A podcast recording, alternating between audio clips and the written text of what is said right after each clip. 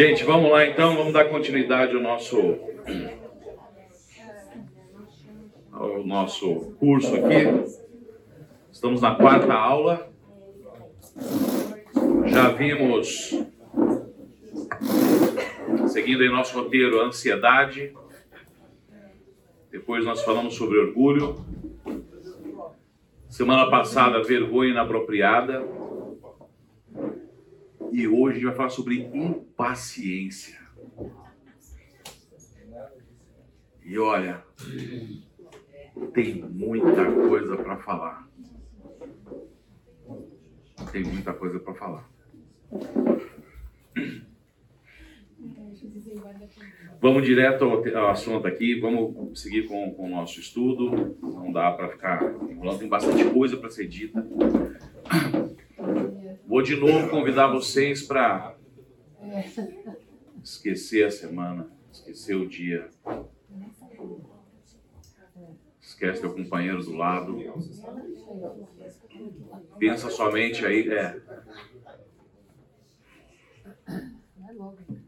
Foca aí você. Vai logo, né? Tem paciência. Vamos logo, né? Vai, Ricardo, vamos logo. Está enrolando hoje, né? Pois é. Só que a gente vai abordar um lado desse dessa questão que o objetivo é que a gente pensar muito sobre isso.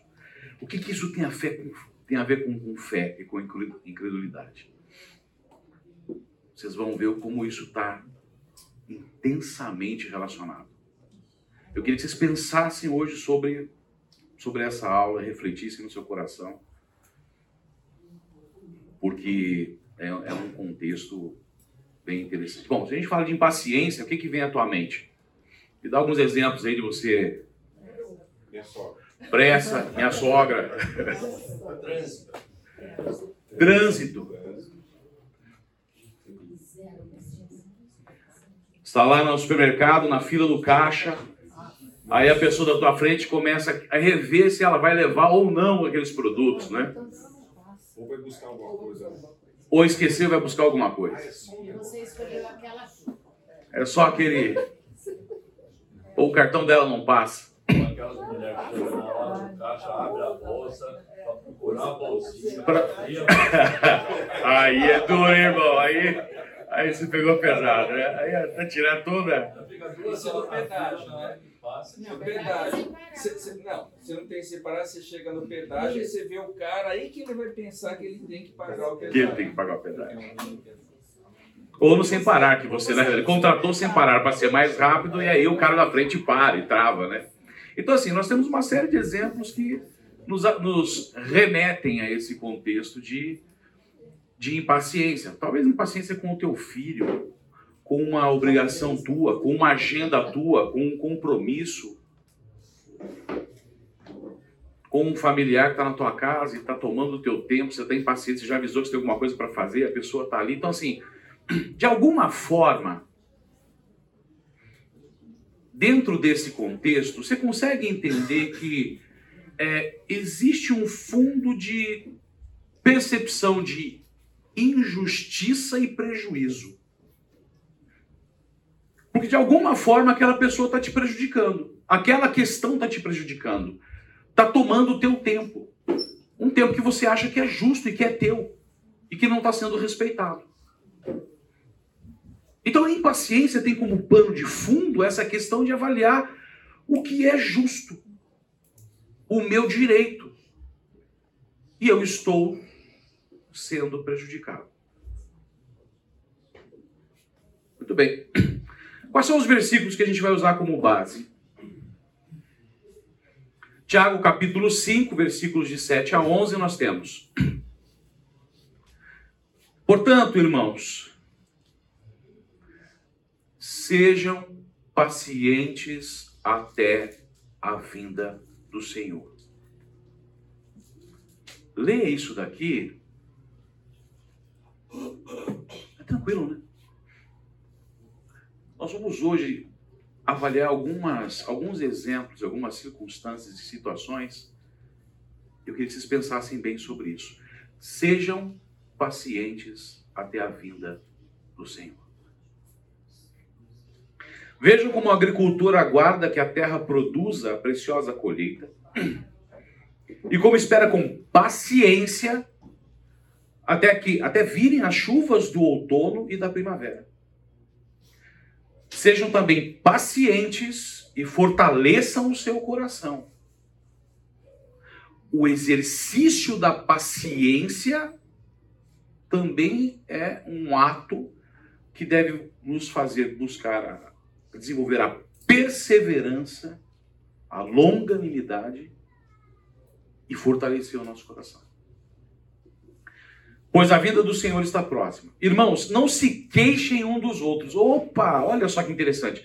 Dentro da impaciência, uma pessoa que é impaciente, ela também tem algumas características. Às vezes ela é rude, murmura, reclama, acaba se tornando um pouco egoísta, porque ela, já que é impaciente, tem que resolver aquilo e vou fazer e não quero esperar mais ninguém. Ele traz aqui. Não se queixem uns dos outros para que não sejam julgados. O juiz está às portas. Irmãos, tem os profetas que falaram em nome do Senhor como exemplo de paciência diante do sofrimento. Qual foi o profeta teve uma história maravilhosa, linda e maravilhosa? Quantos deles tiveram a oportunidade de ver aquilo que eles disseram enquanto profecia sendo cumprido? Como vocês sabem, nós consideramos felizes aqueles que mostraram perseverança. Vocês ouviram falar sobre a perseverança de Jó, a gente vai falar sobre Jó hoje. E viram o fim que o Senhor lhe proporcionou. O Senhor é cheio de compaixão e misericórdia. O Senhor é cheio de compaixão e misericórdia. Todos aqui creem que o Senhor é justo. Todos aqui creem que o Senhor é fiel, leal, que nos ama. Lamentações 3:25. Bom é o Senhor para os que esperam por Ele, para a alma que o busca. Vamos lá, começar o estudo. Então veja, o oposto de impaciência não é apenas, não é uma coisa simples, né? É, não é apenas uma negação simplista do prejuízo. Do ponto de vista cristão, eu queria que vocês lessem comigo esse texto e guardem cada um desses tópicos que eu marquei aqui. Então, olha só. É uma disposição profunda, madura, então mostra maturidade e serena de esperar, presta atenção, por Deus, no local não planejado da obediência, muitas vezes não está no teu planejamento, não faz parte dos teus planos. Andar com Deus no passo não planejado da obediência e aguardar no lugar e no ritmo designados por Ele.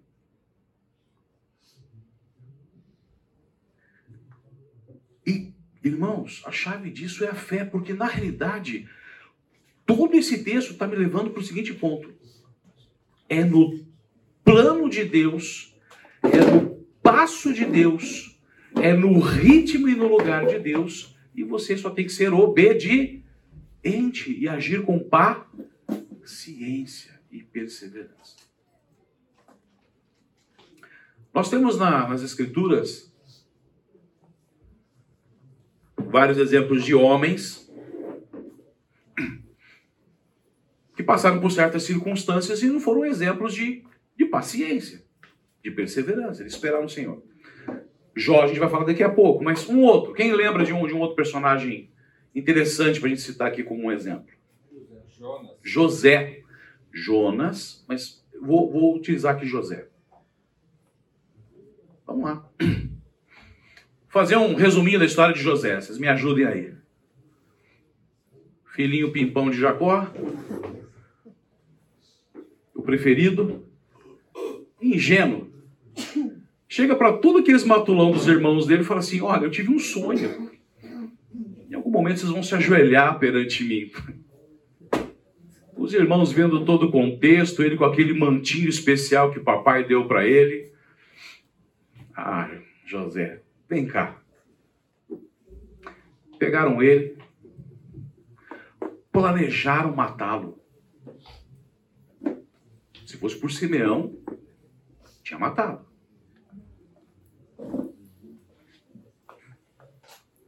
No meio de tudo que fizeram, jogaram ele no buraco e ficaram, e agora? O que a gente faz? Não dá para voltar atrás. Matar, não. Mas o que nós vamos fazer? Porque se ele voltar para o papai e contar o que se passou, a coisa não vai ficar boa para o nosso lado.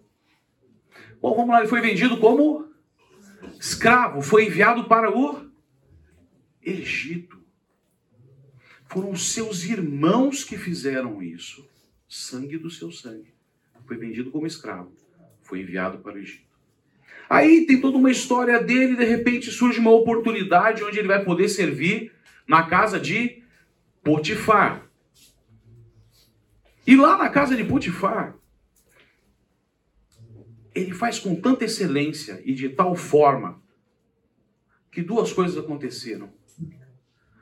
A mais importante delas, Potifar olhou para ele e falou assim: a mão de Deus está sobre a vida dele.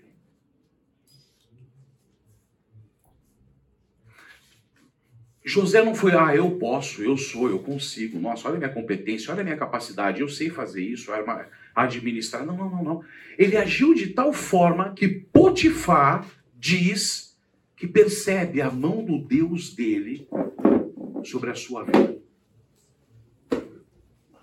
E aí Potifar fala: olha, não quero mais saber de nada, administre tudo, eu não quero me preocupar com mais nada, porque tudo que você está colocando à mão está prosperando. Até esse momento a gente começa a enxergar uma situação de, puxa, a coisa estava indo bem para José. Mudou o cenário. Até que vem quem? A mulher de Potifar. Eu imagino que várias vezes ele foi perseguido, até que um dado momento, com todo o planejamento que ela fez, eles ficaram sozinhos. E aí José é um exemplo no meio de uma situação como essa, ele não ficou lá argumentando, não ficou lá batendo papo ou negociando com o pecado. Corre, José. Fugiu. Acusado injustamente, para onde ele vai? Ele é preso. E olha, tão injustamente que até dá para a gente compreender que Potifar sabia que foi injusto, porque naquele momento Potifar podia mandar ter matado José. Mas no fundo, no fundo, ele falava: Eu sei que a minha mulher não é tudo isso. Matar José é uma injustiça. Mas como é que vai ficar socialmente? Como é que vai ficar a minha imagem? Alguma coisa eu tenho que fazer. E mais uma vez, José é injustiçado, é preso, e nós não vemos na história dele em nenhum momento ele se revoltando, rebelando, maldizendo, amaldiçoando o Senhor. Com paciência ele espera, ele confia e ele segue os seus passos. Mais uma vez a história começa a tomar um novo rumo, até que ele tem a oportunidade de estar diante do faraó. E acontece em todos os eventos, ele falar sobre o sonho, Bom, resumo da história. José se torna autoridade máxima.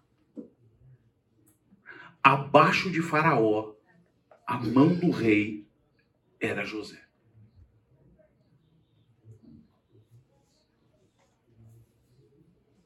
E nesse momento, ele poderia ter ido lá tirar satisfação com Potifar, e não foi.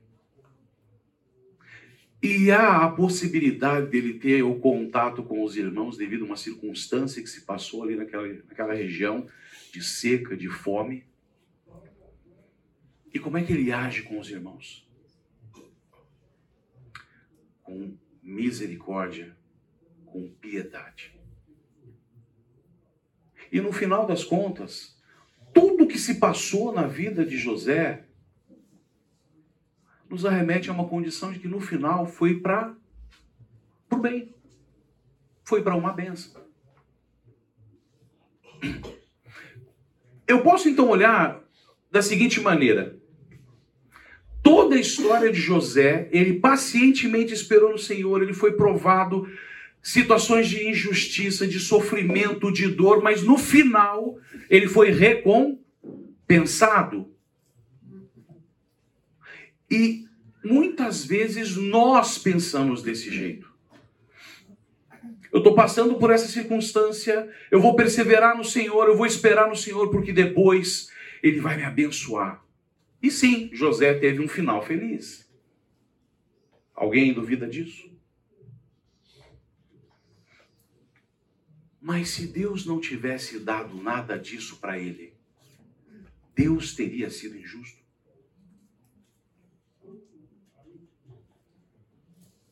Já volto a falar isso.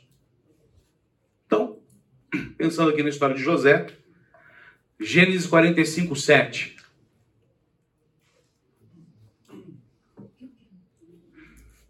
Mas Deus me enviou à frente de vocês para lhes preservar um remanescente nesta terra e para salvar-lhes a vida com grande livramento. Olha a percepção dele. Olha a visão de servo. Tudo que se passou na minha vida, eu esperei pacientemente no Senhor. Não entendi como injustiça. Não vi prejuízo. E estou enxergando que foi porque eu fosse lá na frente usado para um livramento. Nós vemos mais adiante, capítulo 50, versículos 19 e 21.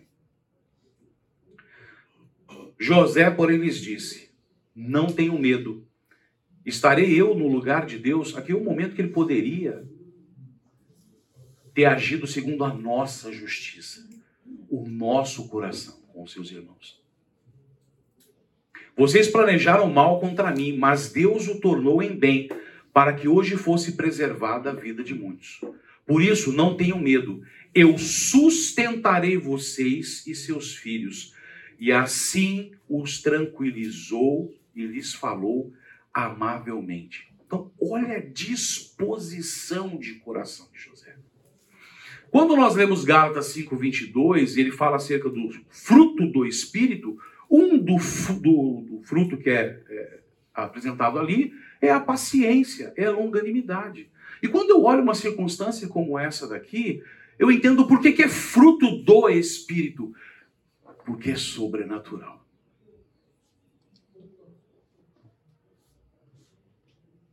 Olha tudo que se passou com ele e de repente Deus lhe coloca num lugar de destaque, com toda a autoridade, com todo o poder, com tudo aquilo que, ele, que um homem poderia desejar nesse mundo e ele age com perdão, com misericórdia e com piedade.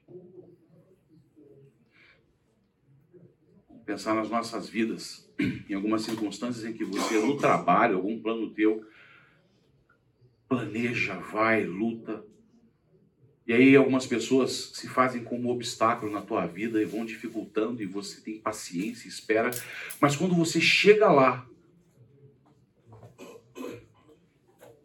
quando te dão autoridade, quando você agora é o cara que manda, aí o que, você olha e faz?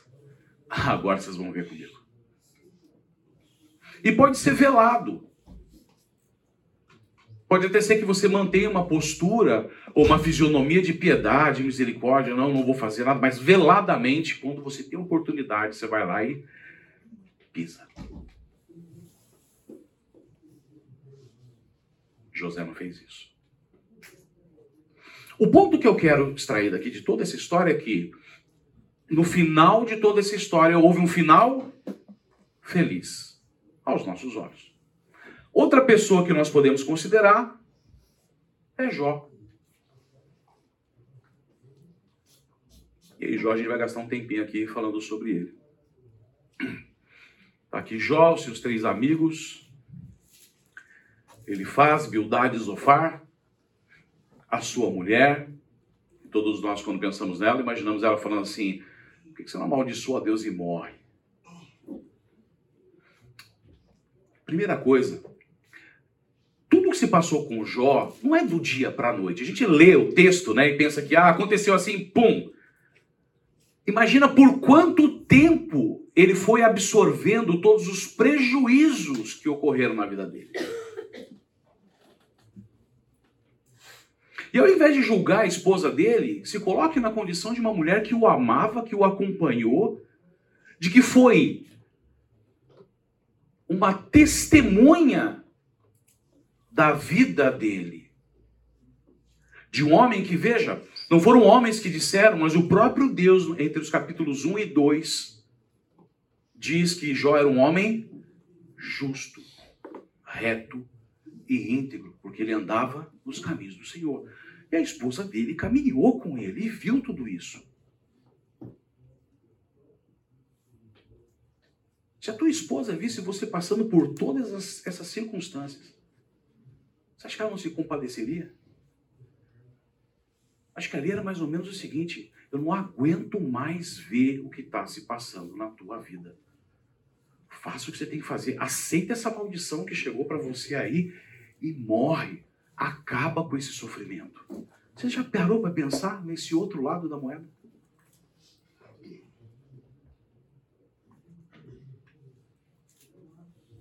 O livro de Jó é fantástico, né? Nós temos lá entre o capítulo 1 e 2 um cenário diferenciado falando sobre Jó, apresentando sobre ele essas características dele. E há um contexto que você não encontra em nenhum outro lugar das Escrituras, onde você enxerga como é que Deus, dentro da sua soberania, administra e rege todo o universo. Não tem como você não olhar para esses capítulos e pensar, imaginar Deus todo soberano sentado ali e naquele momento falando e discutindo sobre as coisas que estavam acontecendo, administrando todo esse seu universo debaixo de uma condição de plena justiça. E de repente aparece quem ali? E ele aceita a presença de Satanás. Inclusive, Satanás, o próprio nome, na tradução do hebraico, é acusador. Esse é o papel dele. Acusador. Promotor. E Deus ouve. E chega para ele e fala assim: Você já viu meu servo Jó? Gente, que privilégio, no meio de toda a humanidade, ele relatar sobre o mundo. Você já viu meu servo Jó? E o que, que Satanás fala para ele? Não, mas também. Você cuida ele de todas as formas, ele tem isso, ele é abastado, ele é rico, ele é isso, ele é aquilo. E o Senhor permite que Satanás toque nele, mas ele coloca limites. Vai lá. Faça isso. Mas até aqui. E toca por uma vez. E Jó não amaldiçoa Deus, nem se rebela contra ele. Pacientemente ele persevera. Não compreendendo, mas ele não amaldiçoa. Aí Satanás volta lá, mas também né? matou os filhos, tirou o gado, fez isso, fez aquilo.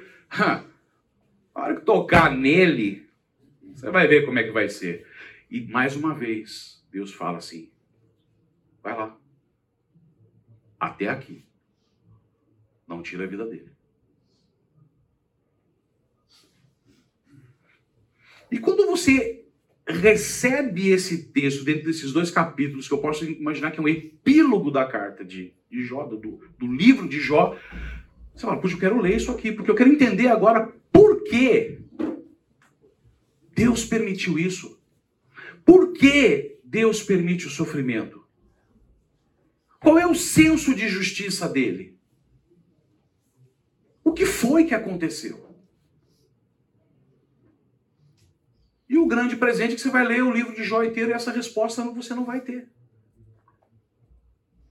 Ele não vai dizer para você por quê. Porque Deus permite o sofrimento.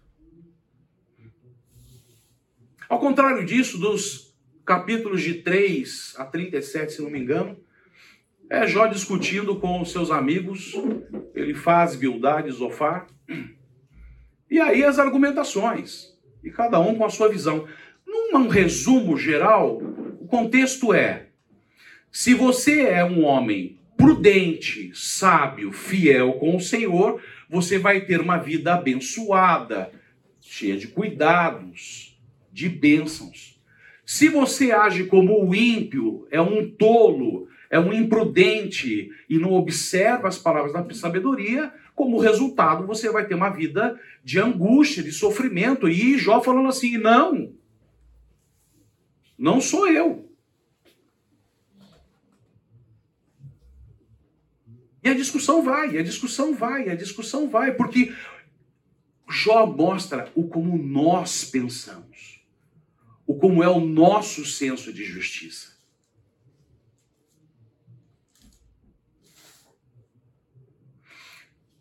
E aí, no versículo, nos capítulos de 38 a 39, aparece mais um personagem que é Eliú, mais um amigo, pelo nome, porque assim, Jó era de Uz, Uz é uma terra distante de Israel, não parece ser um, uma população é, israelita, Eliú, pelo nome, parece ser israelita, mas ele é o único que traz algum conceito mais ou menos aceitável, que é o seguinte. Deus pode permitir o sofrimento para que você se fortaleça, para que você amadureça e para que você evite o pecado. Deus pode permitir o sofrimento para que você busque andar nos caminhos corretos e não peque mais.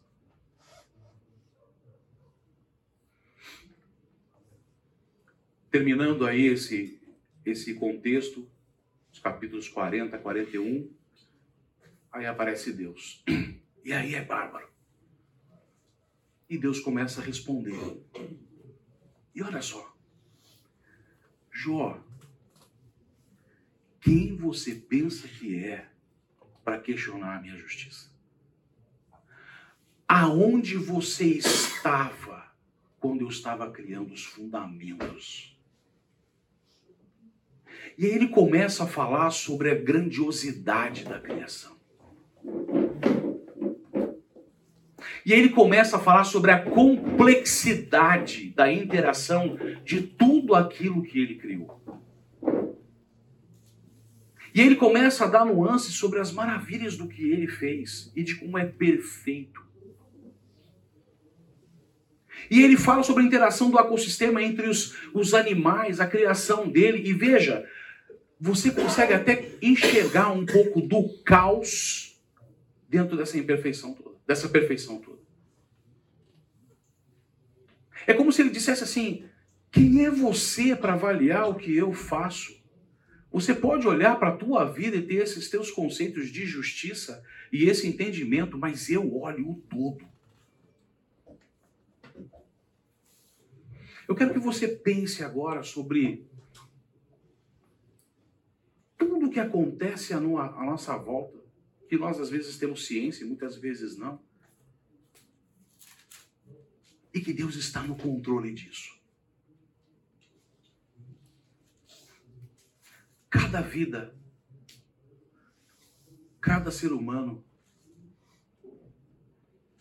com necessidades específicas, em países diferentes, culturas diferentes, sofrimentos diferentes, questões diferentes com sofrimentos distintos. Muitas vezes sofrendo a crueldade de homens, de políticas, de nações. Quanta fome, quantas crianças sendo submetidas a atos de crueldade, ativa ou passivamente. E Deus está olhando e administrando tudo isso. Jó, quem é você para compreender? É muito mais complicado do que você pode imaginar. Porque veja, muitas vezes, e, e, a gente pode até entender que o sofrimento ele é uma consequência do pecado, do coração humano e das nossas, das nossas atitudes. É impressionante né, como a sociedade fala assim: aonde Deus estava quando aconteceu tal evento? Por que, que Deus deixa as crianças passarem fome? Por que, que Deus deixa tais circunstâncias acontecerem? Pessoas sendo mortas injustamente. Por que, que Deus permite isso? Agora, ninguém pergunta em que momento vocês inseriram Deus dentro da história. O homem nega a Deus, se rebela contra ele, quer viver única exclusivamente de acordo com seu coração, com seus atos, do jeito que ele quer, mas quando vem uma injustiça, onde está Deus? E nós não conseguimos compreender, mas na sua justiça o Senhor tem que agir dessa forma, porque, tipo, olha, esse sofrimento é consequência do que você fez. E se eu abolir o sofrimento, você vai continuando sendo pior, porque eu vou estar sempre limpando os teus erros. Agora, questiona a sociedade e até faça uma. Coloque um, uma condição. Faz o seguinte: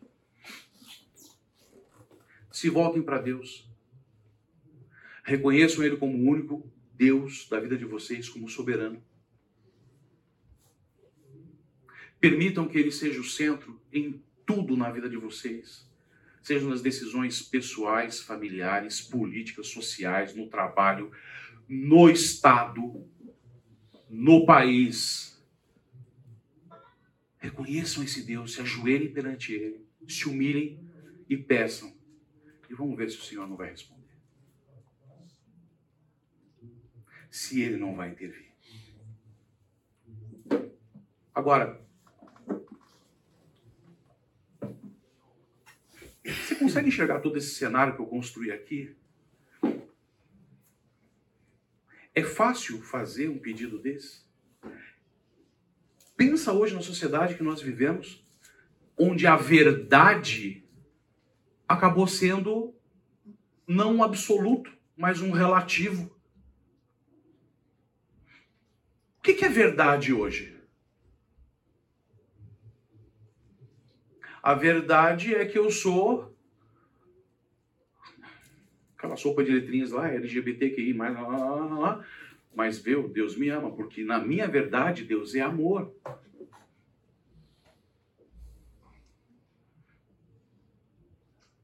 Ou, na minha verdade, eu tenho o direito de fazer isso, ou passar por cima dos outros para conquistar tal evento, porque é meu direito ter isso.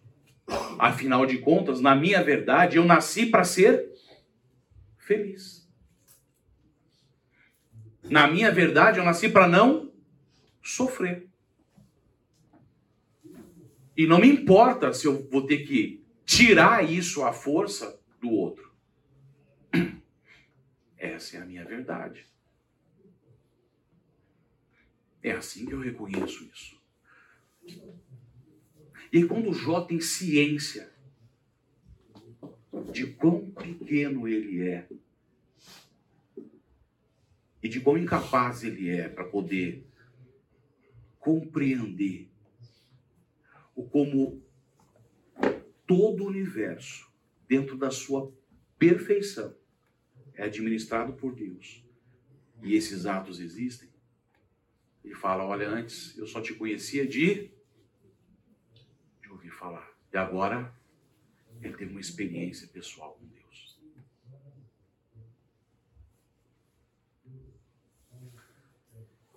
Que, que Deus fez? Falou, os teus amigos estavam errados, falaram mal contra você. Tudo bobagem que eles falaram. E restituiu a Jó tudo e muito mais do que ele tinha antes. Opa, olha a base teológica aqui. Vou sofrer, vou ter paciência, vou esperar, não vou amaldiçoar, não vou me rebelar, e depois Deus vai me dar em, em dobro. Se ao término de toda a história de Jó, Deus não tivesse lhe restituído nada, talvez apenas lhe estornado a sua saúde, Deus teria sido injusto? Você está certo no teu coração disso? Deus deixaria de ser fiel? Quando Deus restitui a Jó tudo, foi por um ato de misericórdia e graça dele. Foi porque ele quis. E essa é a visão correta. Alguém lê para mim Romanos 8, 28, em voz alta.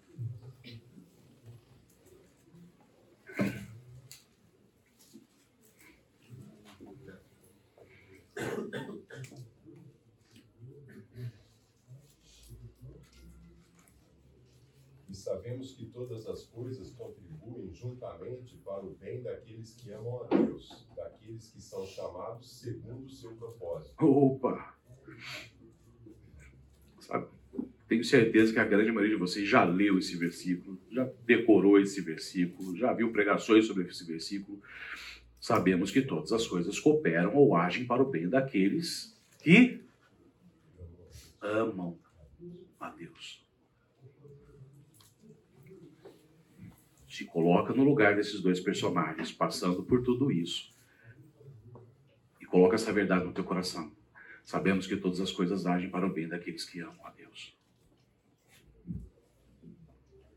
Que vão ser usados depois segundo o seu propósito.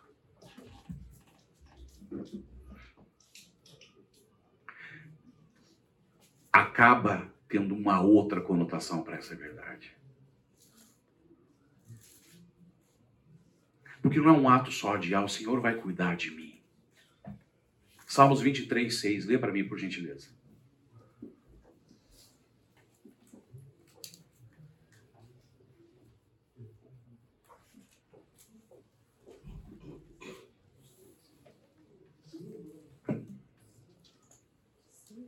Vinte e três, seis. Certamente que a bondade e a misericórdia me seguirão todos os dias da minha vida e habitarei na casa do Senhor por longos dias. Certamente que a bondade e a misericórdia de Deus me cercarão todos os dias da minha vida. Tem por certo isso? Qual é a tua expectativa sobre bondade e misericórdia do Senhor na tua vida? Eu estou lembrando de Estevão. É, Bárbaro. isso se cumpriu na vida dele, né? Pós-morte. Do pós-morte. E tantos outros que morreram em nome disso. Ah, o sinal sempre vem contra mim, né? Então, a gente tem que dar um intervalinho. Depois do intervalo, nós vamos sair do contexto bíblico e eu vou trazer história de homens, de pessoas de verdade, para a gente poder avaliar, tá bom? Gente, 10 minutos, tem café aí, a gente volta. Vimos até agora José e Jó. E dois finais felizes. Quero trazer um outro contexto para vocês.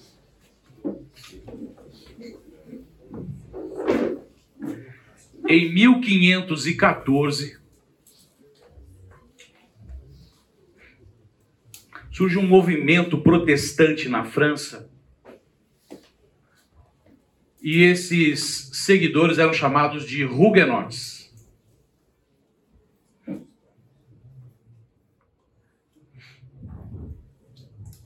Por que disso? Existem algumas teorias por que não vou abordar aqui. Mas em 1514, na época era o rei Francisco da França, surge esse movimento do protestantismo, todos eles adeptos da visão de Calvino.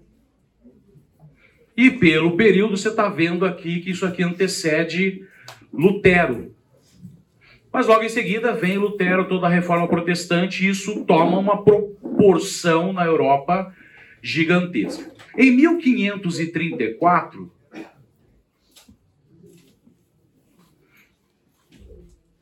os huguenotes cometem o ato dos cartazes. E eles espalham cartazes sobre toda a cidade, fazendo críticas e acusando o catolicismo. A partir daí, há um levante de perseguição contra os huguenotes. E, gente, a história é extensa, isso vai de 1500 até 1700. Resumo da ópera: milhares de huguenotes foram mortos. Aqui é um quadro que está no Museu do Louvre. Do Louvre. É, a mulher de, de, de preto ali, a Catarina de Médici, e é uma representação dela saindo ali às portas do castelo e vendo os homens que tinham sido mortos é, em função da, da perseguição. Muito bem. O que, que eu quero extrair daqui?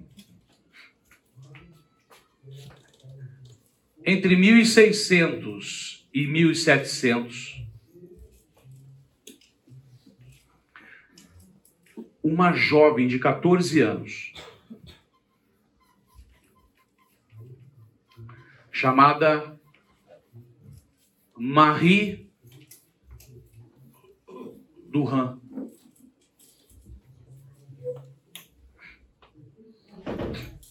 Essa jovem de 14 anos, uma huguenote, é chamada pelos líderes e ela é convidada a falar um termo que é o Jabjur, ou Jabjuré, não sei francês, se alguém sabe. O J eu acho que é de jet, aí jet é eu. Então o que está querendo dizer aqui é eu abjuro.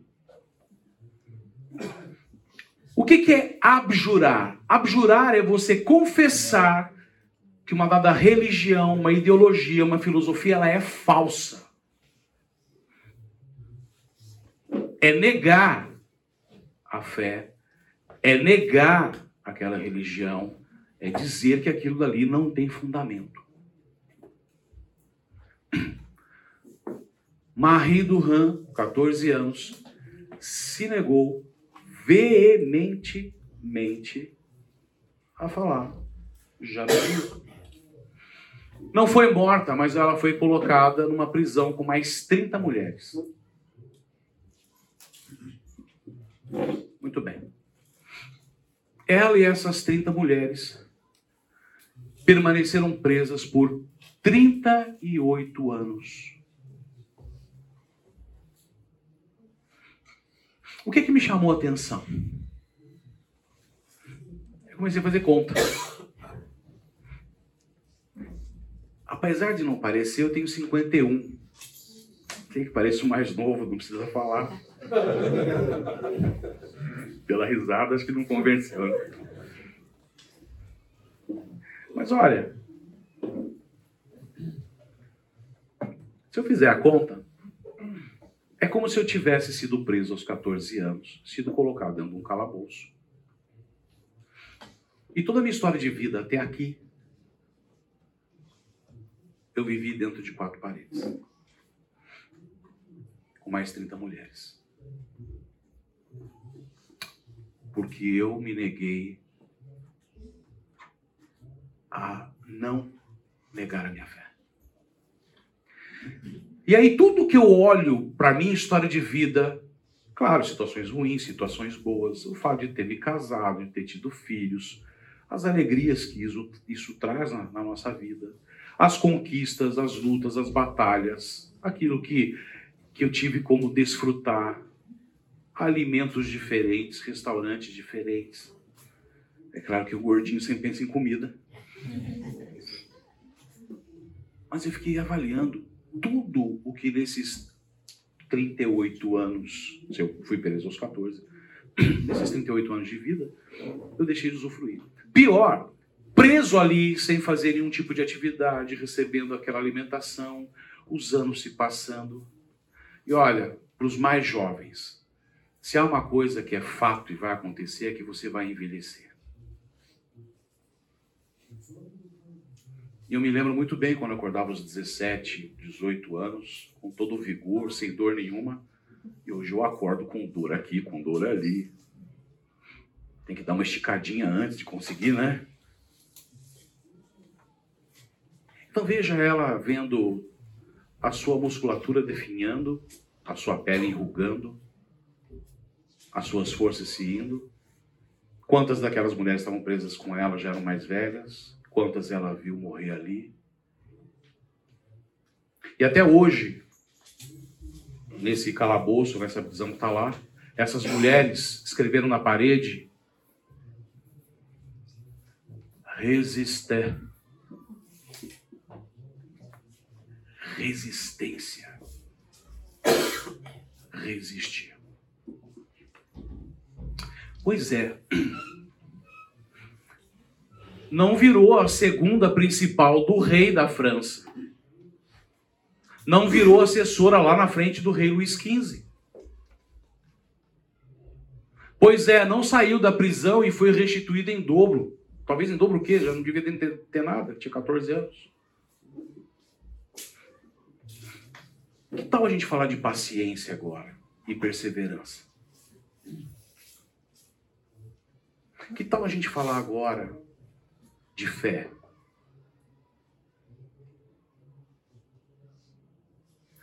De credulidade ou incredulidade. Romanos 8, 28, vocês leram para mim agora há pouco. Todas as coisas cooperam para o bem daqueles que amam a Deus. É isso que é a tua expectativa de vida? Esse é um sonho teu? Você planeja isso?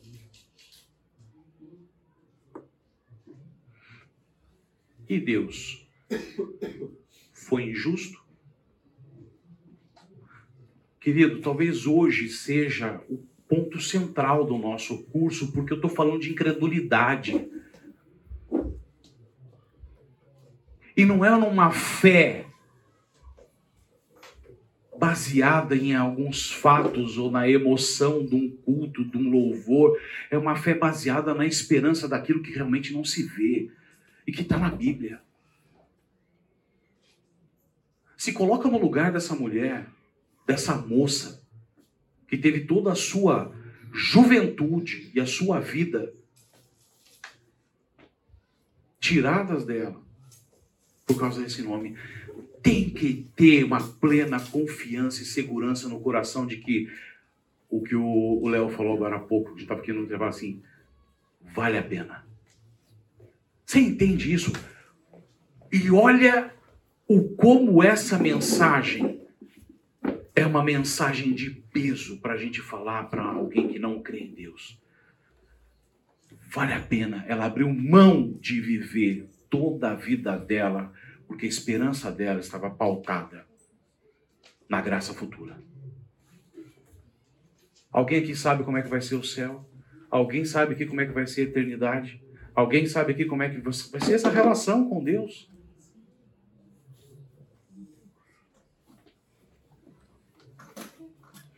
E não, a fé dela não foi baseada naquilo que ela poderia ter sido, com quem ela poderia ter casado, nos filhos que ela poderia ter tido, nas alegrias que ela poderia ter tido, nas refeições que ela poderia ter feito. Fé e paciência caminham juntos. E lá no início do estudo eu falei assim: olha, você entende que há um contexto de você enxergar uma condição de prejuízo e injustiça. Vamos ponderar do lado do coração humano e falar assim: Senhor, olha o prejuízo que eu estou tendo na minha vida. E isso é justo.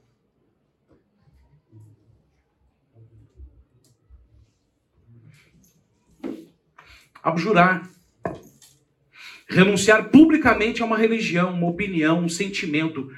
Abjurar seus erros. Que erro tinha ali?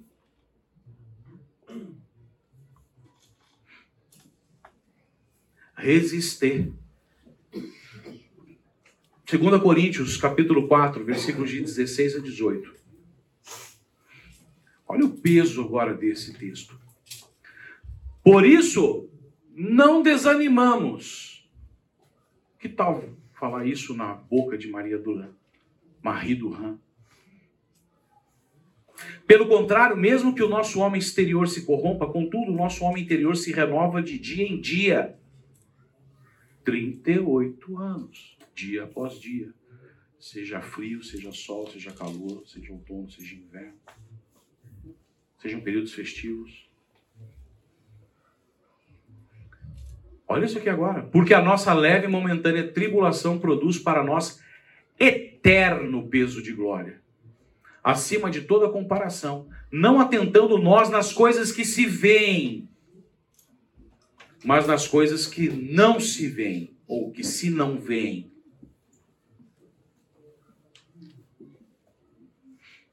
Porque as que se veem são temporais, 38 anos. E as que se não veem são eternas. Portanto, o conceito de estou passando por isso, estou sofrendo, mas no final o Senhor vai me restituir, vai me curar, vai me dar isso, vai me dar aquilo.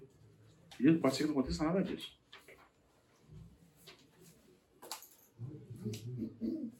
Estou com uma doença terminal.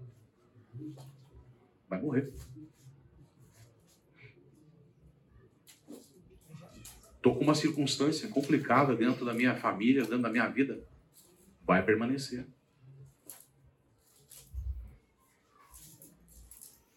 E aí vem Paulo, Senhor, tira esse espinho. Não, Paulo. A minha graça te basta. Confia em mim, crê em mim. Ananias, Senhor, é esse aqui? É Paulo. Calma. Vai falar entre reis e nações. Atos 9. Ele vai saber o que é sofrer em meu nome.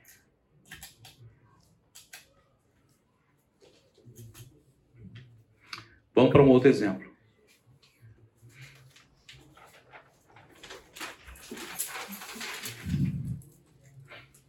Está até no livro do, do John Piper. Um teólogo chamado Warfield. Não tinha todos os dados ali, eu fui dar uma pesquisada sobre a vida dele. Um bárbaro, teólogo. É, ministrou na Universidade de Princeton, alguns livros publicados nasceu em 1851.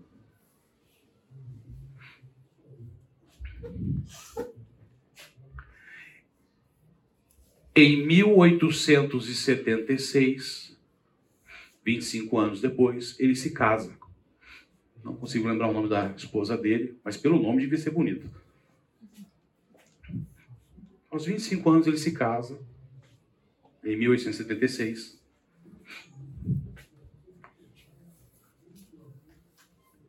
E na lua de mel, na Alemanha, um raio cai sobre a sua esposa e ela fica plenamente paralisada.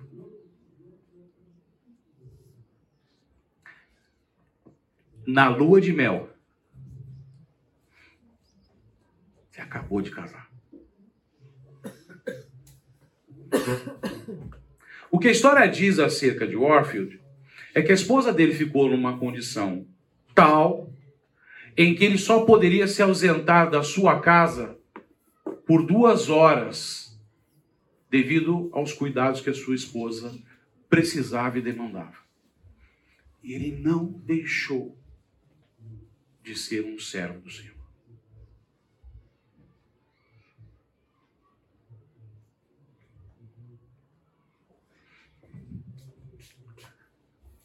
Sua esposa morreu em 1915.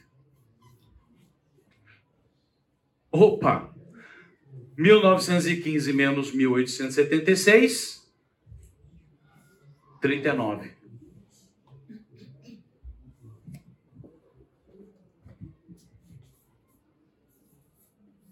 Trinta e nove anos cuidando da sua esposa. Bom, vamos tentar ver se eu consigo trazer o contexto, né? Porque na realidade você casou, você namorou, quantas expectativas, o sonho. Para você ela era linda. E aí a tua expectativa, eu vou casar, vou poder desfrutar do relacionamento do dia a dia, o relacionamento íntimo. O cuidado, o afeto, o carinho. Ela fazer uma refeição para mim, eu fazer uma refeição para ela. Nós conhecemos lugares fantásticos. Nós dividimos as dificuldades, as situações gostosas. Foram 39 anos cuidando. Ela morreu em 1915 e o Warfield morreu em 1926. 21, perdão.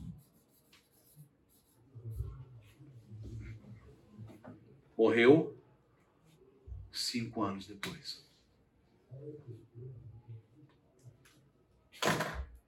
Jó e José. Teve um final feliz? Teve um final feliz aqui? E John Piper fala dele. Não negou a fé. E continuou sendo um, servo valoroso na obra.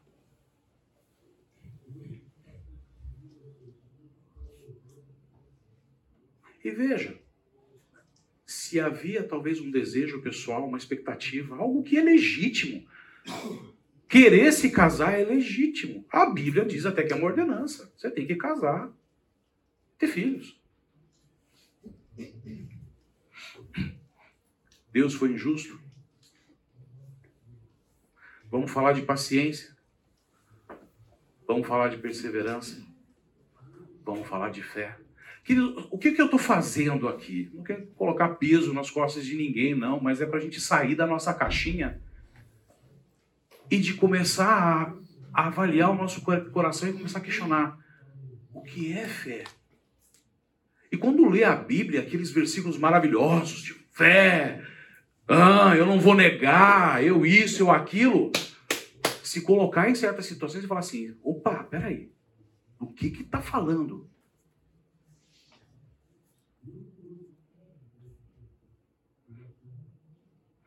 E Deus está lá, soberanamente reinando com toda a sua justiça, e as coisas vão acontecer. Leia Mateus, leia Tessalonicenses, leia Colossenses, Apocalipse, você sabe o que vai ter aí, o que nos espera aí pela frente. Sofrimento. E vai se cumprir, porque faz parte do plano.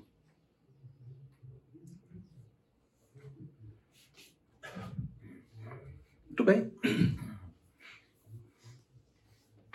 Vamos ver com outros olhos agora. Alguns versículos. Salmos 23, 6, a gente acabou de pedir para vocês lerem para mim.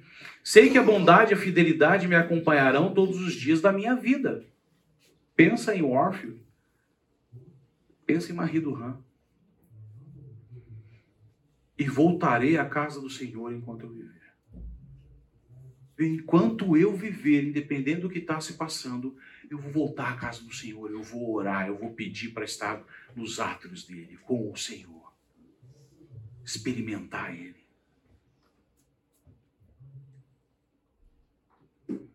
Jeremias 32, 40, 41.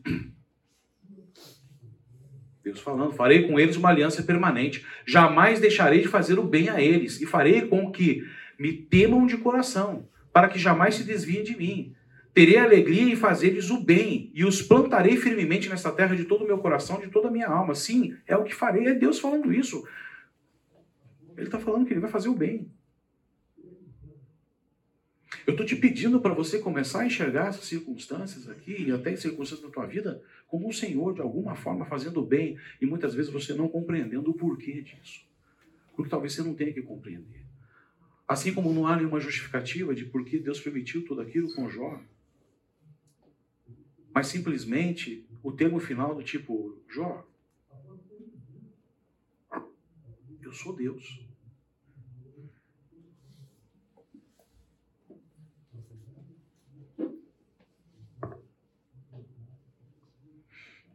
O Senhor Deus é sol e escudo. O Senhor concede favor e honra. Não recusa nenhum bem aos que vivem com integridade. Salmos 84, 11. Isaías 64, 4. Desde os tempos antigos ninguém ouviu, nenhum ouvido percebeu e olho nenhum viu outro Deus além de ti, que trabalha para aqueles que nele esperam. Sabemos que Deus age em todas as coisas para o bem daqueles que o amam. Acabamos de ler, Romanos 8, 28. Dos que foram chamados de acordo com o seu propósito, aqueles que não poupou seu. No versículo 32, olha o versículo 32 depois, ele fala assim: aqueles que não poupou, aquele que não poupou seu próprio filho, mas o entregou por todos nós, como não nos dará com ele e de graça todas as coisas? Porque olha, quando ele entrega seu filho, ele não entregou para ser aquele rei, aquele poderoso político que ia restituir o poder de Israel, ele trouxe um filho que nasceu na manjedoura, no meio de animais, com esterco do lado, nasceu no feno, na miséria, sem nenhum valor e significado nenhum para a sociedade, ao ponto de um discípulo virar e falar assim: Mas pode vir alguma coisa boa lá de Nazaré?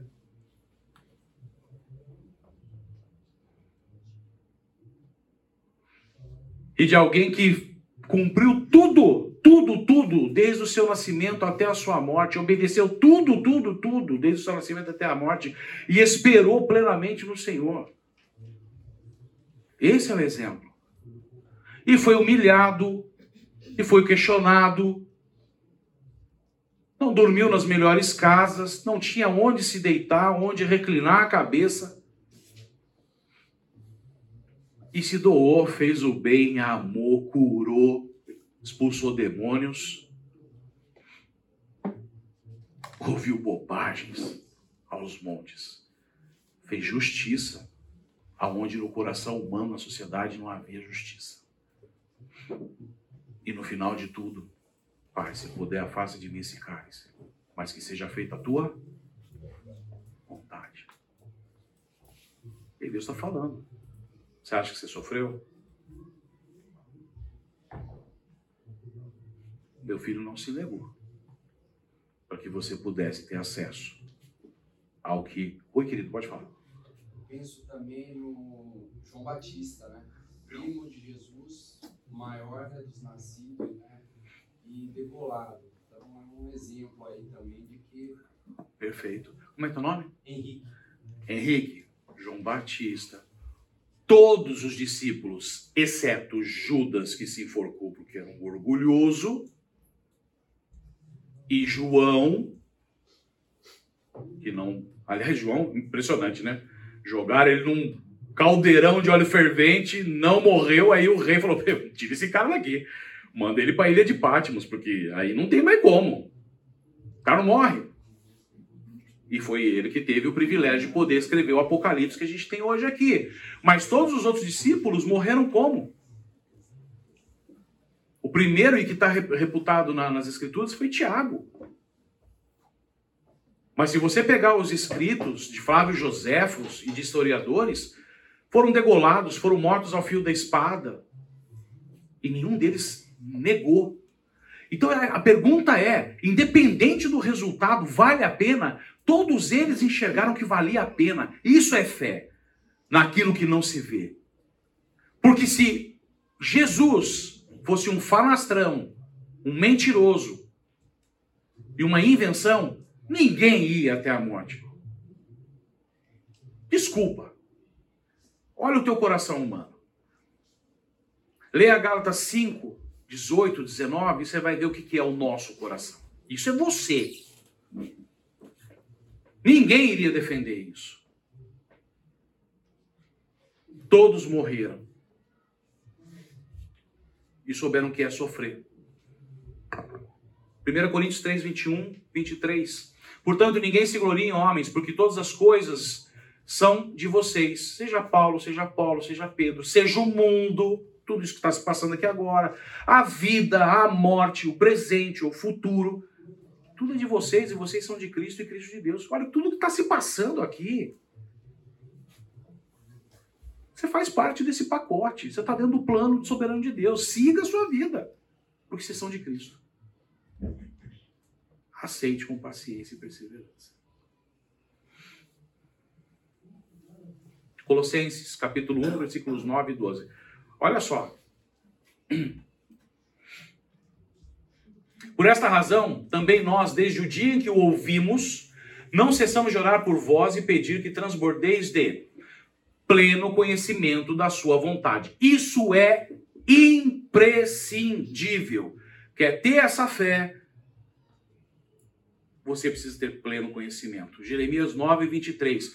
Não se vanglorie o forte na sua força, o sábio na sua sabedoria, o rico na sua riqueza. Se alguém quer se vangloriar de alguma coisa, se vanglorie em conhecer-me, em compreender-me. Essa fé essa paciência, que é fruto do Espírito, não é teu, é do Espírito. É sobrenatural. É sobrenatural. Porque eu tenho vergonha de olhar para mim e pensar que às vezes por besteira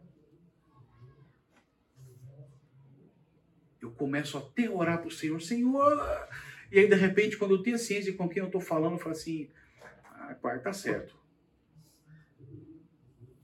Não entendo porquê, mas está certo. Não é o que eu queria, mas está certo.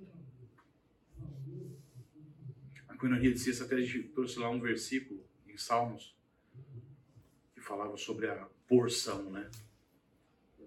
Que o Senhor é a minha porção. Imagina, um gordinho, quando eu penso em porção, é porção, porção de comida. É porção, é do dia a dia. É aquela porçãozinha. E é isso, é a minha porção todo dia. É o que ele quer me dar.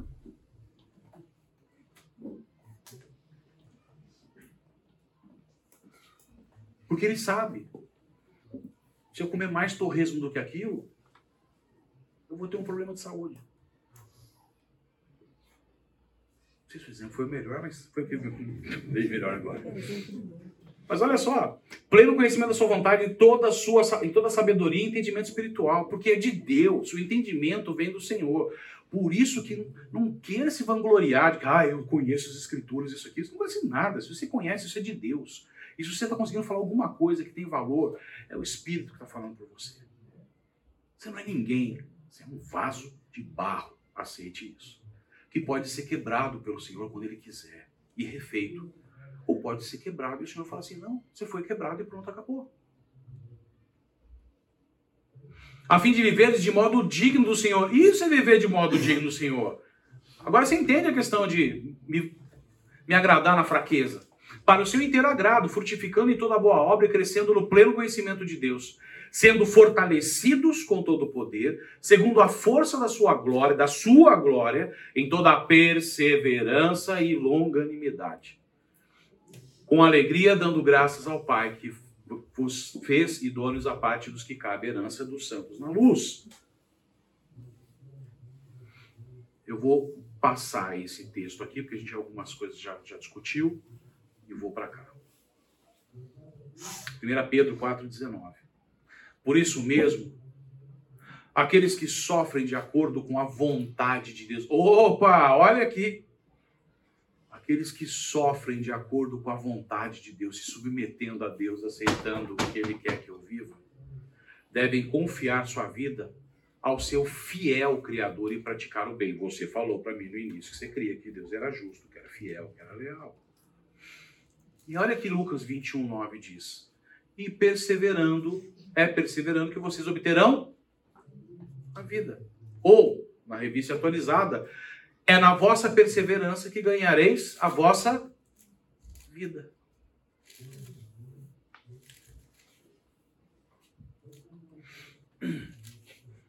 Hebreus capítulo 6, versículos de 11 a 12.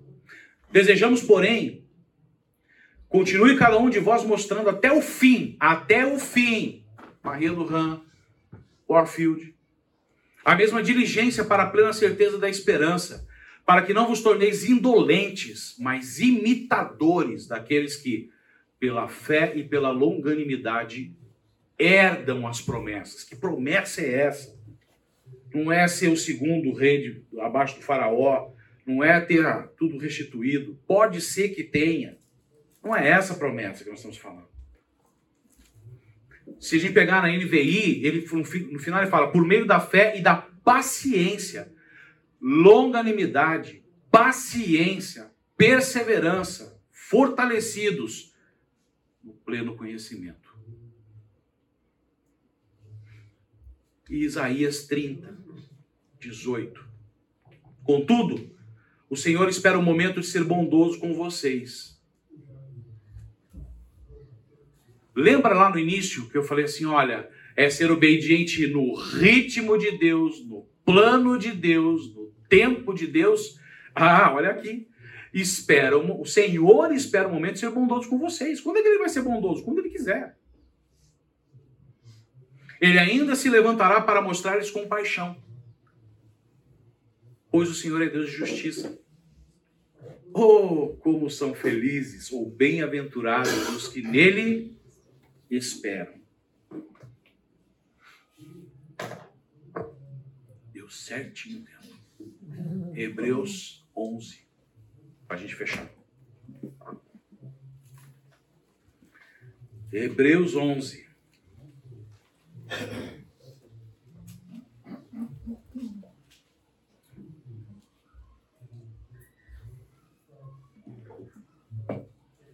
Versículos a partir do 33. Primeira coisa boa.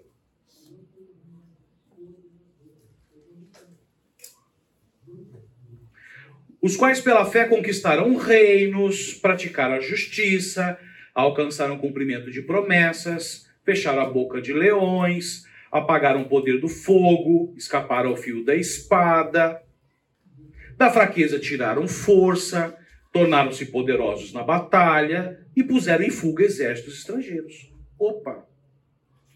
Ah, esse eu gosto.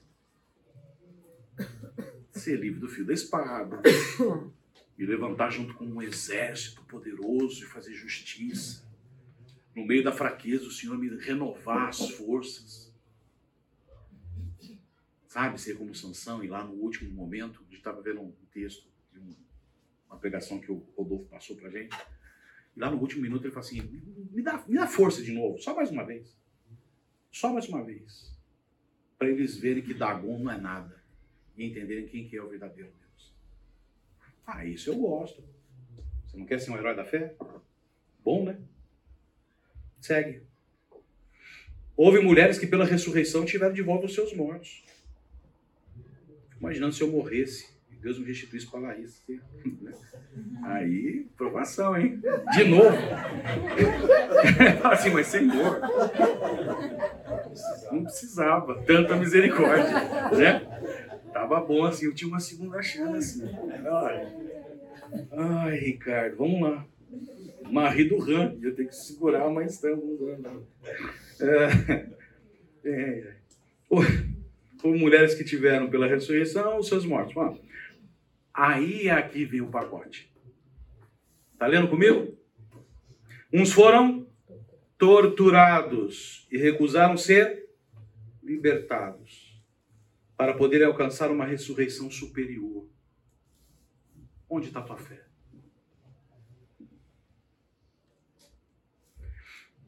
Outros enfrentaram zombaria e açoites. Outros ainda foram acorrentados e colocados na prisão apedrejados, cerrados ao meio, postos à prova, mortos ao fio da espada.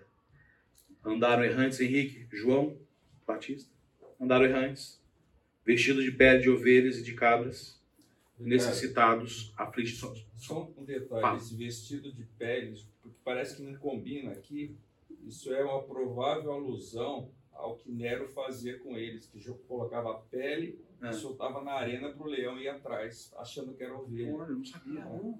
Que legal. Ou seja, vestido de peles, assim, vai ser comida por leão, entendeu? Não é porque tá é. quentinho na pele, não, porque tá no, junto com, a, com as coisas ruins, tá? Tá bom. Não, eu não sabia disso. Bem legal. Olha que legal. Vestidos de pele, de ovelhas e de cabras, necessitados, afligidos e maltratados. O melhor de tudo aqui, o versículo 38. O mundo não era digno deles. vagaram pelos desertos e montes, pelas cavernas e matas. Warfield, o mundo não era digno de você. Marie Duran, o mundo não era digno de você. Será que eu posso ouvir isso do Senhor? Mateus capítulo 5.